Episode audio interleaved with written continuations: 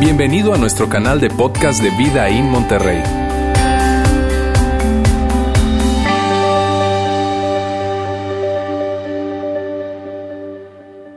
Para mí es un, un gran privilegio, y gracias Roberto por la invitación, un privilegio poder arrancar esta serie. Estamos hablando de un hombre que aparte de Jesucristo, él está mencionado o la Biblia está escrito por ese hombre más que cualquier otra persona, más que, más, que Jesús, obviamente.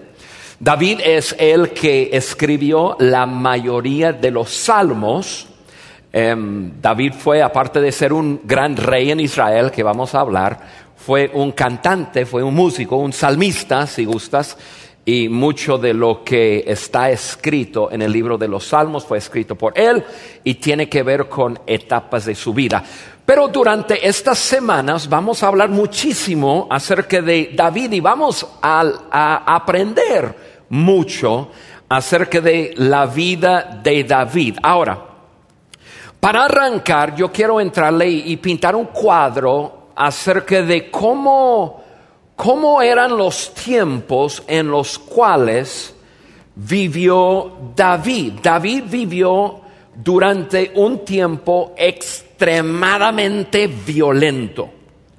O sea, violento, violento, violento. Nosotros, nuestro punto de referencia de violencia es pues aquí el norte de México, ¿no? De, eh, el año 2011, 12, 13, 14, cuando hubo mucha violencia del narcotráfico y como resultado mucho robo, secuestro, etcétera.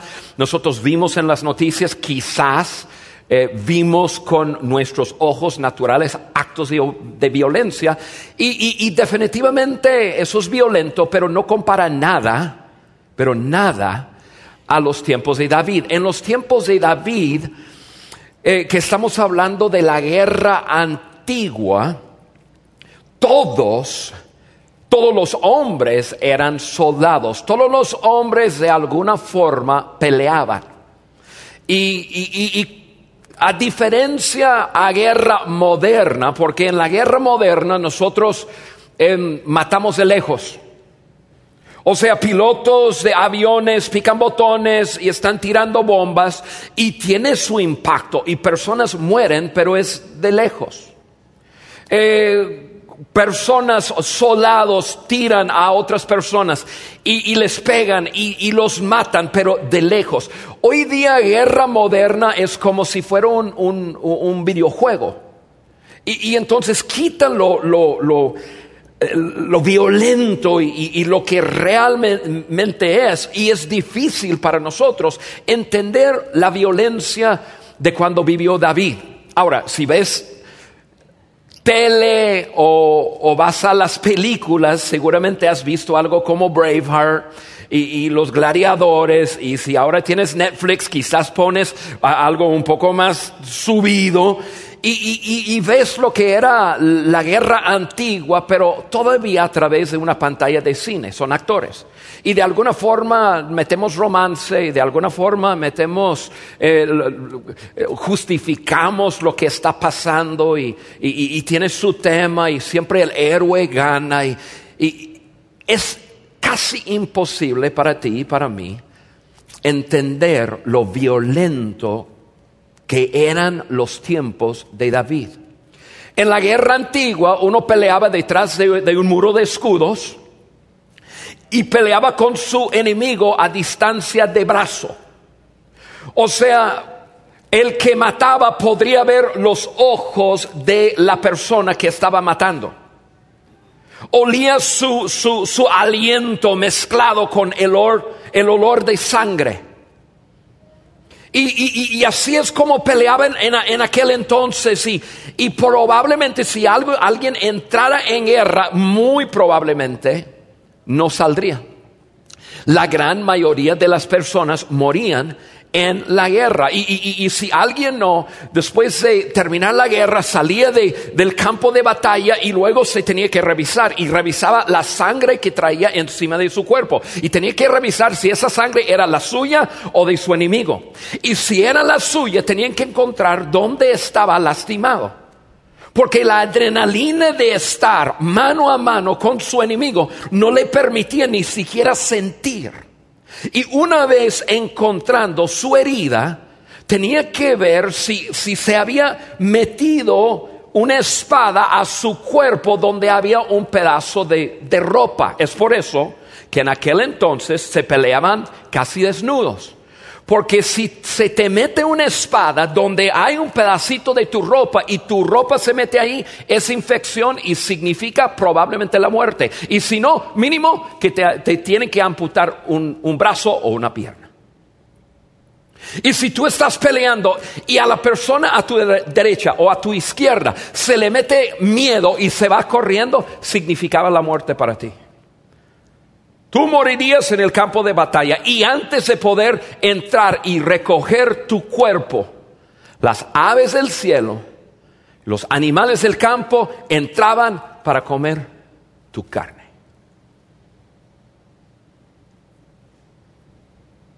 Que arranque de prédica, ¿verdad? Y hay gente asustada.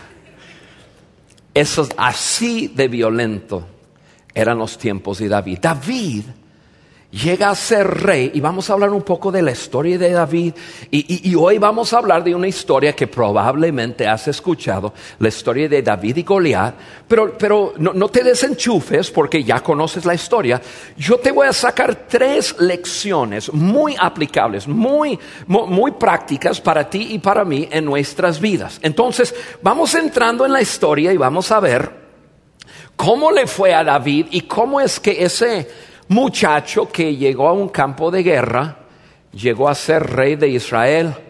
Y vamos a entender un poco hoy que durante las semanas entrantes vas a escuchar más y más. Pero hoy vamos a ver la clave de su vida. La clave de David.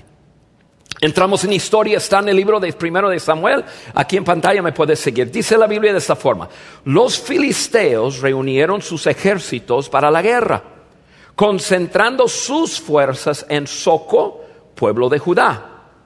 Saúl y los israelitas se reunieron también y, acampando en el valle de Elá, ordenaron sus filas para la batalla contra los filisteos. Con el valle por en medio, los filisteos y los israelitas tomaron posiciones en montes opuestos. Un famoso guerrero, su nombre era Goliat, y tenía una estatura de casi tres metros. Alto el chico. El asta de su lanza se parecía a un rodillo de un telar y tenía una punta de hierro que pesaba casi siete kilos. Y esa lanza no era para lanzar, eso era para matar y de, segunda fila. Si has visto de, la guerra antigua lo que es el muro de escudos, entonces ahí están los hombres con escudos en la primera fila y atrás ponían la gente alta porque venía el enemigo y desde, desde atrás podía matar su enemigo. Goliat llegó a ser el campeón de los filisteos por eso, por su altura, por su alcance. Y por eso tenía una punta de, de que pesaba siete kilos. Goliat se detuvo ante los soldados israelitas y los desafió para que estén ordenando sus filas para la batalla. ¿No soy yo un filisteo? ¿Y no están ustedes al servicio de Saúl? Saúl fue el primer rey de Israel.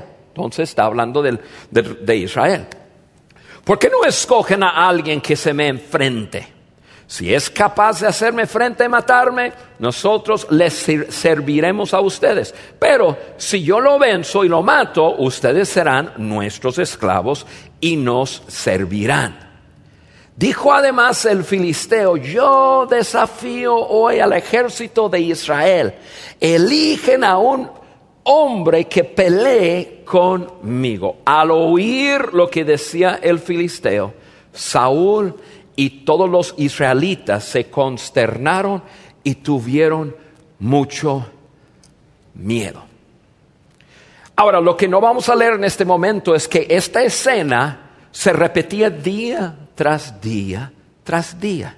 O sea, no fue una, un día o una sola vez. Todos los días los filisteos se ponían sobre un monte, un valle en medio, Israel sobre el otro monte y todos los días Goliat les gritaba lo que acabamos de leer y los israelitas no hacían nada. ¿Y por qué? Porque ellos, Israel, esperaba y necesitaba un campeón también. Y Israel esperaba que su rey, Saúl, se levantara para enfrentar a Goliat. Y claro, deberían haber esperado eso por dos razones. Uno, Saúl era el rey. Entonces todo Israel había depositado su confianza, su esperanza en su rey. Y la segunda razón, y eso lo puedes leer en tu Biblia en otra parte, Saúl era el hombre más alto de Israel. Cuando Samuel, que fue un profeta, ungió a Saúl, la Biblia dice que, que, lo escogieron por hermoso, era así de, buen parecer, y alto, era súper alto. Dice la Biblia que estaba hombros y cabeza por encima de todos los demás hombres de Israel. Entonces, no solamente Goliat era alto, si era hombros y cabeza por encima de los otros hombres de Israel, bueno, yo voy a, yo voy a decir que probablemente medía 2.15, 2.20. O sea, Saúl también era un monstruo de hombre. Israel estaba todos los días esperando que su rey saliera para enfrentar a Goliat. Israel había depositado su esperanza en su rey, como deberían. Y entonces esperaba que Saúl saliera a enfrentar a Goliat. Y aquí es donde comenzamos a aterrizar la historia y donde la historia comienza a embonarse más bien con nosotros. Y quiero aterrizar lo que estamos viendo en este momento y, llevarlo a algo aplicable en nuestras vidas. Porque lo que hizo Israel dependían de Saúl, entonces habían depositado su confianza en Saúl, tú y yo hacemos lo mismo. Y lo voy a poner aquí, este principio, ponemos nuestra esperanza en lo que dependemos. Pausa. Quiero que lo veas un segundo. Esto es poderoso. Esto te puede cambiar la vida. El ser humano, tú y yo, depositamos nuestra esperanza en aquello en que dependemos. Si dependemos de nuestro dinero, esperamos en el dinero. Si dependemos de nuestra educación, nuestra esperanza es en nuestro conocimiento. O sea, en aquello que dependemos, es natural depositar nuestra esperanza. Entonces Israel dependía de su rey Saúl, entonces su esperanza estaba en Saúl. Y cada día que no actuaba Saúl, desánimo, más y más y más desánimo. Puesto de otra forma, ponemos nuestra esperanza en quién dependemos. En esta mañana, tú y yo que estamos aquí en este auditorio y las personas que nos escuchan eh, a través del podcast, Tú y yo, todos nosotros tenemos nuestra esperanza en la vida depositado en quién dependemos. En aquella persona o aquella cosa en quien dependemos. Y es por eso, mira, piensa conmigo un segundo para, para enfatizar este principio. Es por eso que tenemos el potencial tan grande de decepcionarnos con nuestros padres. Y por eso tenemos que cuidarnos mucho. ¿Por qué? Porque nacemos en una familia y somos chiquitos y estamos creciendo y dependemos totalmente de nuestros padres. Y, y aquel en quien dependes, obviamente tienes tu esperanza. Entonces, como niños tenemos y niñas tenemos una esperanza total sobre nuestros padres. Entonces, los papás un papá que, que, fracasa, que comete un error, que hace cierta cosa, obviamente nuestra esperanza está depositado en él o en la mamá, en ella, entonces es muy, muy fácil decepcionarnos con nuestros padres. ¿Por qué? Porque nuestros padres no son perfectos. O sea, pero simplemente lo digo para enfatizar este principio. Nosotros ponemos nuestra esperanza en quien dependemos. Ahora, déjame tomar un paréntesis aquí, y hablar un poco acerca de Israel. Israel tenía un rey. Yo te estoy hablando de rey Saúl y después venía David. Pero eso no, no fue el propósito de Dios en el principio. Dios no quería que Israel tuviera un rey. Es más, Dios estableció a Israel de otra forma. Dios quería que Israel fuera una teocracia, teocracia, perdón, teocracia, una nación de leyes administradas por jueces. O sea, una teocracia es Dios es rey, y Dios da una ley o da leyes y jueces administra la ley. Dios estableció a Israel para que Él fuera el rey y todas las personas obedecían la ley de Dios y Dios dio unas promesas increíbles. Si ustedes me obedecen, pueden leer su Biblia y, vez tras vez tras vez, ustedes me obedecen y los voy a bendecir y los voy a cuidar y ustedes serán una nación deseada y les va a ir bien y todo el mundo va a preguntar, ¿quién es el rey de ellos? ¿Quién es el Dios de ellos? Porque ustedes van a ser una, un país tan increíble. Sin embargo, todas las demás naciones tenían reyes. Todas. E Israel veía las otras naciones y se sentían raros, se sentían diferentes. Oye, ¿te das cuenta que toda nación tiene rey nosotros no tenemos rey? y Israel se puso inquieto porque eran diferentes. Y entonces comenzaron a decir, queremos un rey, queremos un rey, queremos un rey, queremos un rey. El profeta Samuel decía, no, no, no, no, no, no, e, es que aquí es diferente. Dios mismo es nuestro rey y nosotros simplemente vivimos de acuerdo a sus leyes. No, no, no, queremos un rey, queremos un rey, queremos un rey, queremos un rey. O sea, en pocas palabras, querían ser como las demás naciones.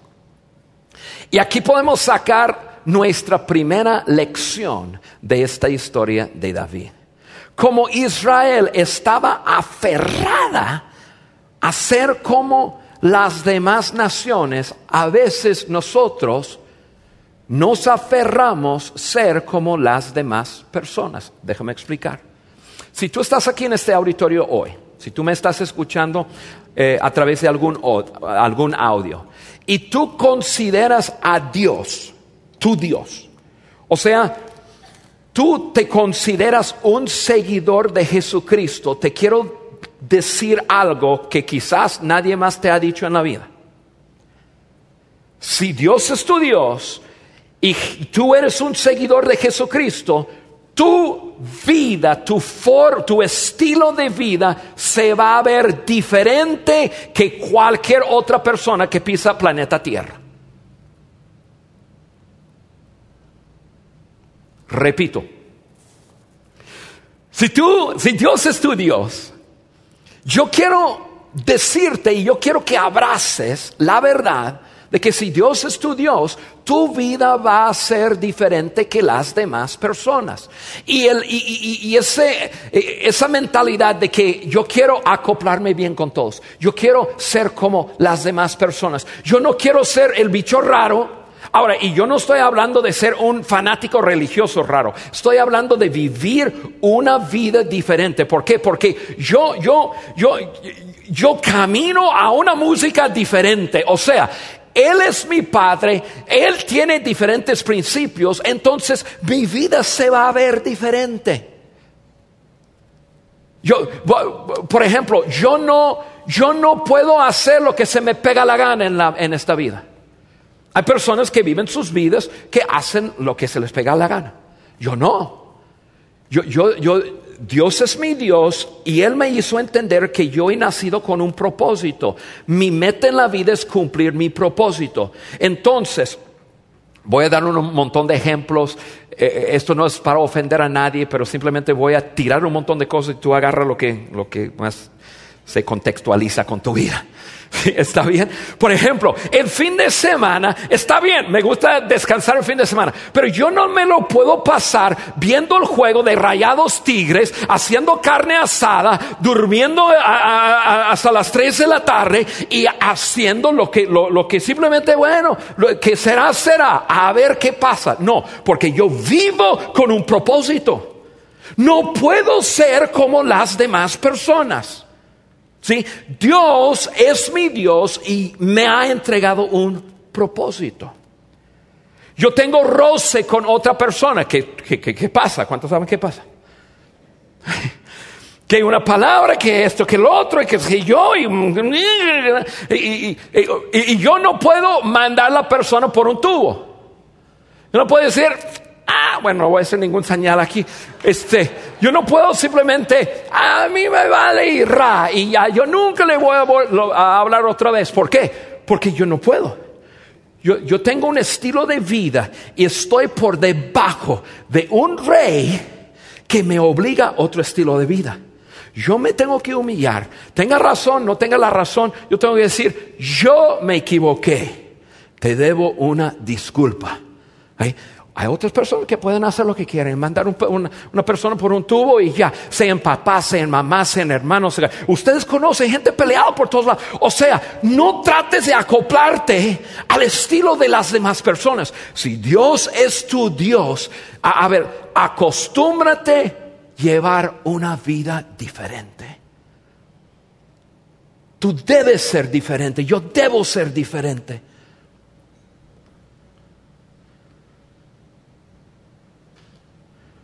Hay ciertas cosas en esta vida que, no, que yo no puedo simplemente hacerme de la vista gorda y decir, bueno, hay ellos.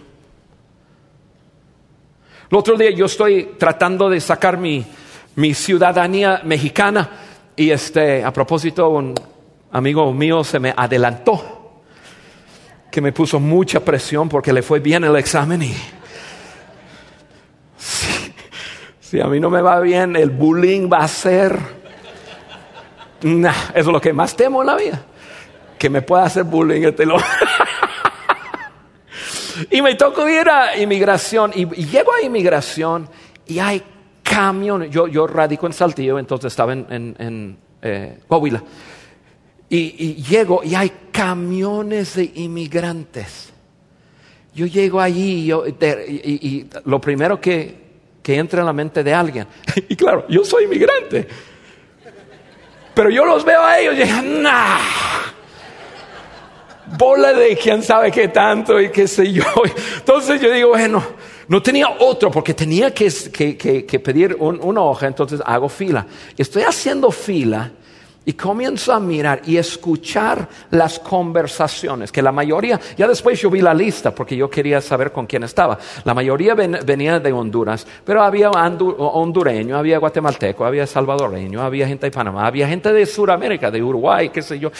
Pero yo escuchando sus conversaciones y escucharlos hablar así como que, así con una risa como de estamos casi en Disney.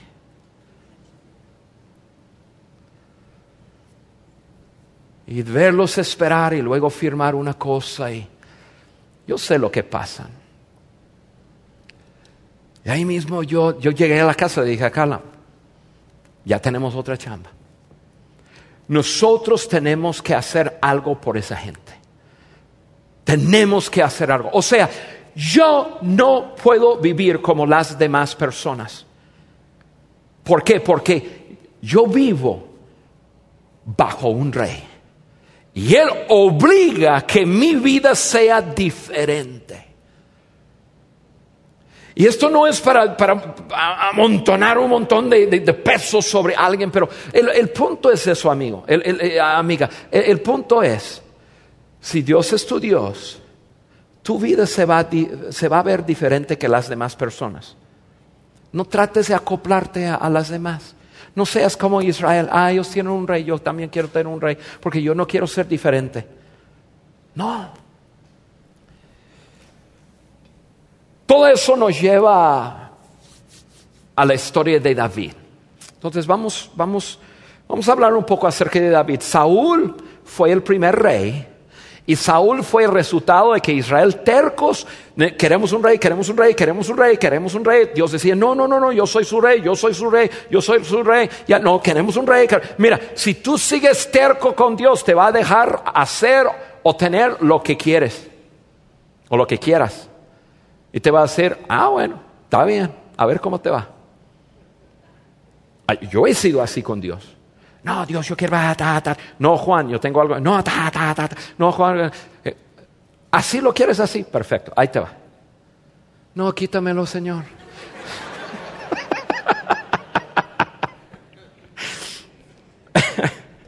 bueno, David fue el segundo rey de Israel, obviamente el rey más grande, el más conocido. y, y David no fue un hombre perfecto, tampoco fue un rey perfecto. No fue un hombre perfecto, tampoco un rey perfecto, pero, pero David tenía tres características que le hacía sobresalir. Y esas tres características las vamos a llevar hasta terminar en unos 15 minutos esta charla y, quiero que los apliquemos a nuestras vidas. David, número uno, era un, un hombre, pues desde muchacho lo vimos, un hombre agudo, o sea, tenía una tremenda agudeza en su vida, una tremenda agudeza. Un muchacho confiado confiado, tenía una confianza impresionante en Dios, pero aún así era súper agudo, súper confiado, pero a la vez súper humilde. Qué combinación, ¿no? Agudo, confiado, pero al mismo tiempo humilde. Y es por eso que yo creo que cuando tú lees el libro de los hechos, tú ves ahí que está escrito que David tenía un corazón tras el corazón de Dios. Y yo siempre, yo, siempre me rascaba la cabeza pensando, bueno, yo, yo por leer, yo sé algunas cosas gruesas que hizo David. Ese muchacho se le fue la onda varias veces. Y, pero yo decía, pero ¿cómo, ¿cómo es que la Biblia habla de David que que un hombre tras el cual, que Dios mismo decía, ese hombre tiene un corazón tras mi corazón. Lo encontramos en su humildad. David, a diferencia que los demás reyes y a diferencia que mucha gente de su generación, David amaba la ley de Dios. Amaba la ley de Dios. Incluso si lees los salmos, tú vas a escuchar o leer vez tras vez tras vez que David decía, amo tu ley, amo tu ley. Señor, yo amo tu ley, amo tu ley, amo tu ley. Y incluso cuando la ley de Dios condenaba las acciones de David, David dejaba que su corazón fuera condenado por la ley en vez de hacer lo que la mayoría de los reyes hacía, cambiaban la ley para acoplarse con sus acciones. David no. David decía, Dios, amo tu ley, amo tu ley. Y cuando la ley llegó a, condenar sus acciones, David permitió ser quebrantado por la ley. y, eso es lo que le dio, esa humildad, le dio la habilidad de tener una mirada en la vida tan diferente. Y esa mirada fue lo siguiente. David nunca estuvo confundido acerca de la identidad del verdadero rey de Israel.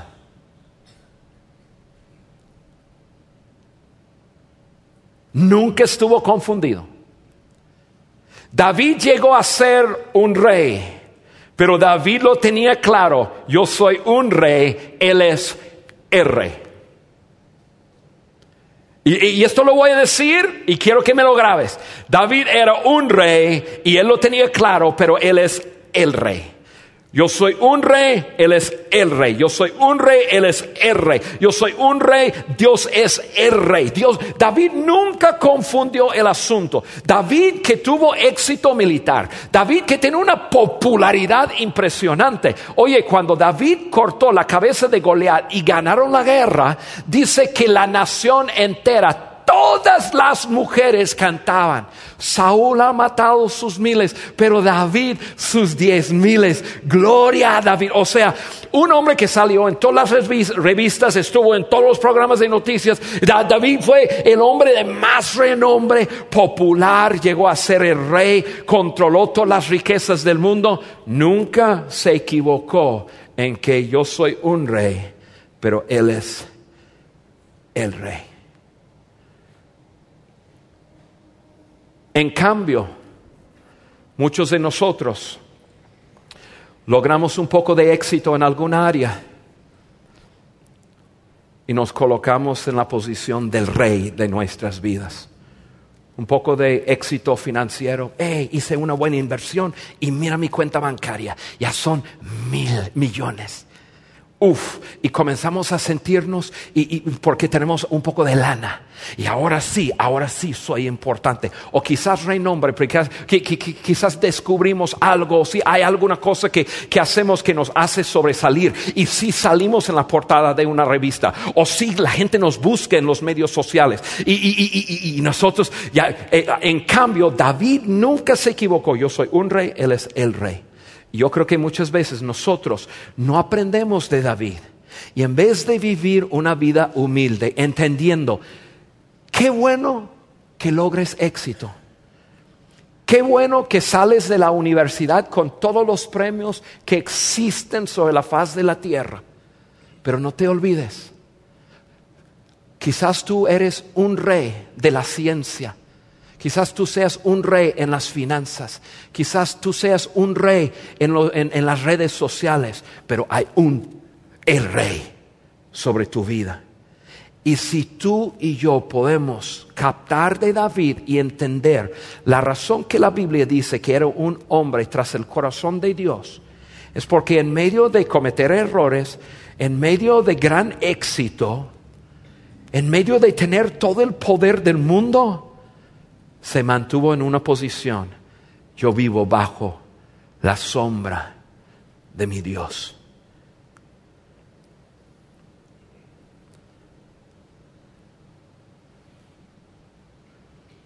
Quiero que pienses un segundo. ¿Cómo estás viviendo tú? El, éxito que tú has logrado. ¿Qué, ha hecho eso con tu corazón? ¿Te estás saliendo? ¿Estás, eh, eh, comenzando a, a depender de ti? ¿Estás comenzando a depender de tus bienes, depender de tu educación, depender de... Porque si te sales para acá, acuérdate, tu esperanza va a estar depositada en aquel o en aquella cosa en la que dependes. Y si tú dependes de ti mismo, o dependes de alguna cifra, o si dependes de algún conocimiento, te vas a meter en problemas. David lo tuvo claro. Vamos a seguir, y, simplemente para remarcar esto, es, nosotros ponemos nuestra esperanza en, quien, en quien dependemos y tenemos que entender que Él es el rey. Mejor me quedo aquí yo dependo de Él. Así que mi esperanza está en Él. Vamos de vuelta a la historia y vamos cerrando. Dice en versículo 11, al oír lo que decía el filisteo, Saúl y todos los israelitas se consternaron y tuvieron miedo. En cambio, eso fue el último versículo que leímos. Ahora, en cambio, David se ofendió. Ahora, déjame pintarles el cuadro. El padre de David manda a David al campo de batalla. David tiene 15 años. Es un escuincle, no puede ni siquiera manejar. Sí, está, está, con su perrito, eh, me imagino, o a, caballo, qué sé yo, pero no puede, no tiene licencia para conducir. Entonces tiene que ir a pie y se va caminando 15 años y ve el ejército de los filisteos y el ejército de Israel para acá. Y, y el gigante gritando amenazas y Saúl y todos con miedo. Y David 15 años, imagínense, uno de 15 años, ¿no? Tiene los pantalones hasta acá abajo. Y, audífonos y dice, ¿qué onda Y, le dice, no, pues ah, tú agáchate porque estamos de guerra. Y David mira y dice, yo no veo a nadie peleando. No, estás en la guerra. Y la Biblia dice que David se ofende con que ese hombre gritando amenazas así. ¿Quién es ese hombre? ¿Y qué le, y qué le van a dar a aquel que lo mate?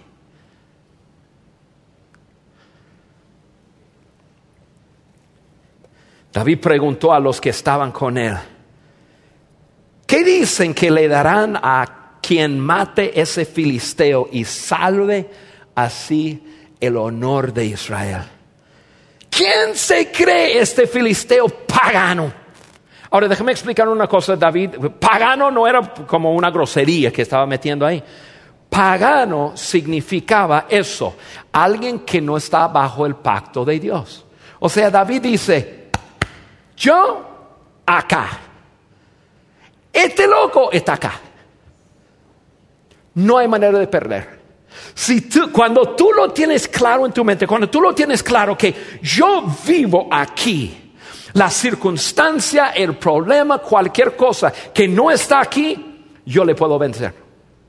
Y así David, 15 años, lo tenía claro. Súper agudo, súper confianza y súper humilde. Su humildad, viéndose como alguien bajo la sombra de Dios, ve a alguien más que no está bajo la sombra de Dios y dice, ese pagano, o sea, él no está bajo mi padre que se atreve a desafiar al ejército de Dios viviente. Y la historia nos dice que Saúl, el rey, escucha que hay, un, que hay una persona preguntando.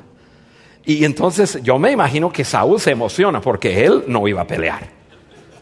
Y entonces le llega a sus oídos, oye, hay alguien preguntando a ver, tráemelo, tráemelo, tráemelo para acá. No sabía que era un muchacho. Entonces, va entrando David y ya, David audífonos, pantalones para abajo y dice, aquí estoy. Y, y Saúl. Y podemos, si quieres leerlo, léelo sus palabras son de palabras de menosprecio. Tú eres un niño, qué sé yo. Pero David, David no se ofende con, el rey. David deja que el rey termina su, onda de menosprecio y David dice, eh, eh, eh, espérate. Yo soy un pastor. Y cuando yo estoy en el campo y, y, vienen animales como para robarme una oveja, yo, yo mato los animales. Yo no me quedo con los 99, yo, yo, yo, yo peleo por el, el número 100. Y ha salido un león y lo he matado. Y ha salido un oso y lo he matado. Y a ese filisteo lo voy a matar también. Y como que Saúl, órale. estúpido, pero tiene ganas. Así le dijo, así le dijo.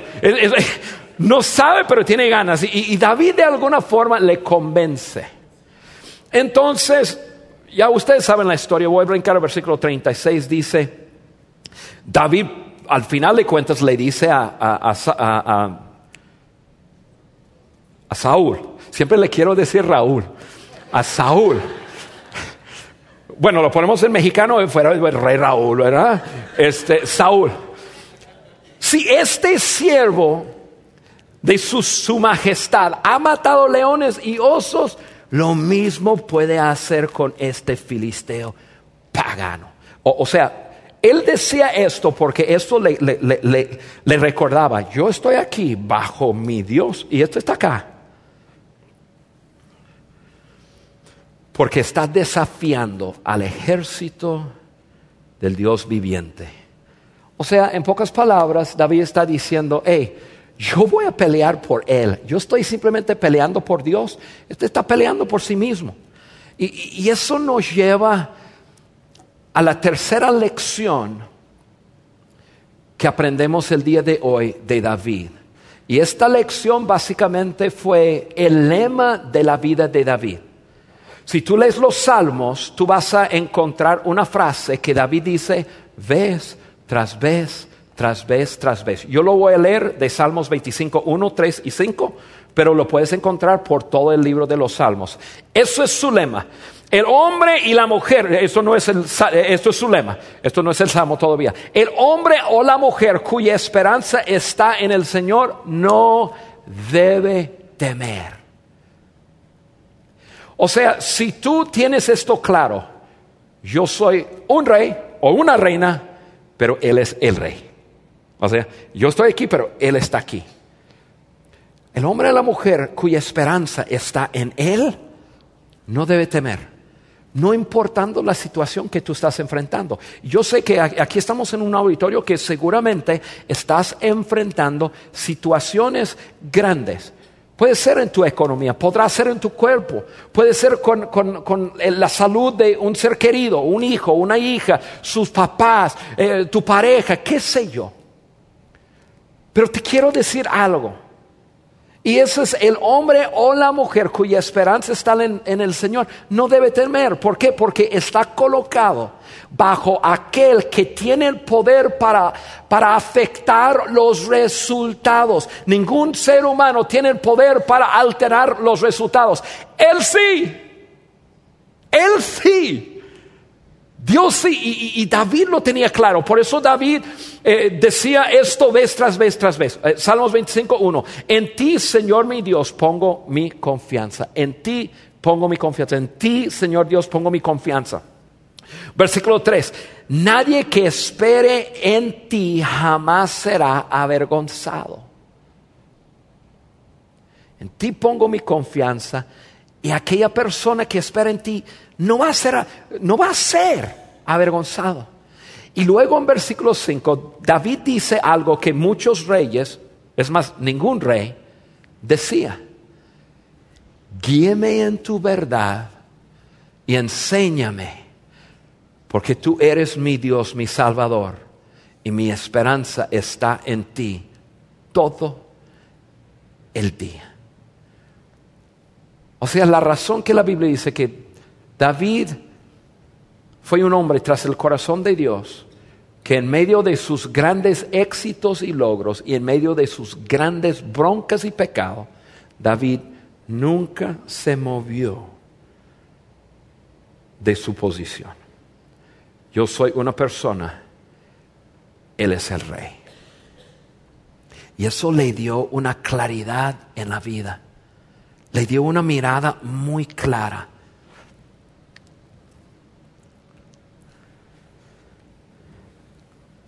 Entonces David, y la historia dice David con ojos claros, y ojos claros, o sea, una vista clara, no ojos azules.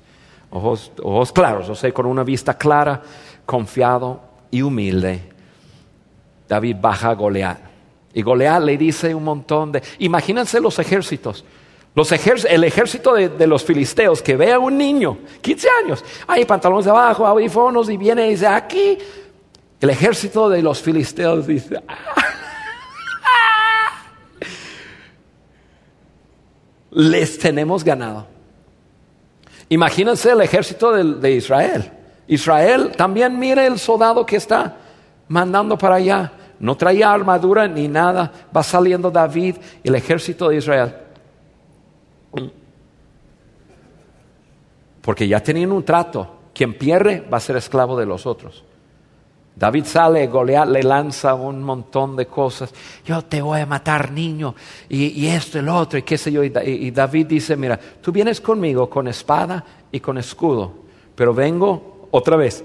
Le dice: Vengo a ti, yo vengo a ti, en el nombre, yo vengo a ti, estando cubierto con el Dios omnipotente yo te voy a matar a ti. Y David sale y ra, y pa, y le pega y lo mata. Y David llega y saca la, espada de Goliat, una espada grande, y ra, le corta la cabeza. David agarra la cabeza de Goliat, todo sangrando, salpica todo el mundo y se va caminando con la cabeza de Goliat ocho kilómetros. O sea, eso era normal. Eso era normal. Acuérdate cómo comencé la prédica, violento. Entonces David así, todo. Y le da miedo a los filisteos, se va corriendo. El ejército de Israel va tras ellos. Una matanza total, una matanza total de los filisteos. David llevó la cabeza de Goliat, lo llevó a la ciudad de Jerusalén. Y por eso la ciudad de Jerusalén se llama la ciudad de Goliat. Porque en aquel entonces estaba tomado eh, por otra gente. David llegó con la cabeza de Goliat y dijo: Mira, el mismo que me, que me dio la habilidad de hacer esto, me va va a dar la habilidad de hacer lo mismo con ustedes. Así que aguas. ¿Por qué? Porque se quedaba aquí. aquellos cuya esperanza está en el Señor, ven claramente, actúan confiadamente y caminan humildemente. Si tú estás tomando apuntes hoy, este es el slide que yo quiero que saque la foto. Aquí. Es más, ahí está. Estoy vacilando. Ahí está. Cuando tú estás, cuando tú, tú estás aquí, Dios está aquí, ya te da una, mirada clara en la vida, te te da confianza y te da la habilidad de caminar humildemente, sabiendo, podrá ser que he logrado yo éxito, pero eso no es nada. Yo moro bajo la sombra de mi Dios. Aquellos cuya esperanza está en el Señor se apoyan totalmente en su Padre. En ti, Señor mi Dios, pongo mi confianza. Mi esperanza está en ti todo el día. Yo quiero que esto lo lleves a tu casa hoy. Todo el día, todo el día, todo el día. Quiero que, te acuerdes de eso, todo el día. Él está acá, yo estoy aquí. Eso debe de alterar mis actitudes, debe alterar mi, mi manera de ver otras personas, debe debe alterar, debe cambiar la forma que yo vivo. Porque esto es lo que me hace humilde, entender, Él es mi Dios. Todo el día. Te cambiará la vida. Padre, gracias por mi tiempo aquí con estos amigos míos.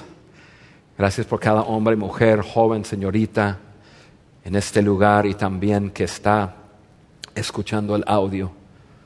Te pido, Señor, que tú nos ayudes a, cada uno de nosotros poder tomar esta historia de David y tomar las lecciones que hemos aprendido para abrazarlas, apropiarnos de ellas y hacerlas una realidad en nuestra vida y seguir el ejemplo de David siendo agudo, confiado y sobre todo humilde. Que seamos así en el nombre de Jesús. Amén. Gracias por haber escuchado este podcast de Vida en Monterrey. Si deseas escuchar estos mensajes en vivo, te invitamos a que nos acompañes todos los domingos a nuestro auditorio. Para más información sobre nuestra ubicación y horarios, entra a vidainmty.org o síguenos en nuestras redes sociales como Facebook, Twitter e Instagram. Nos vemos la próxima semana.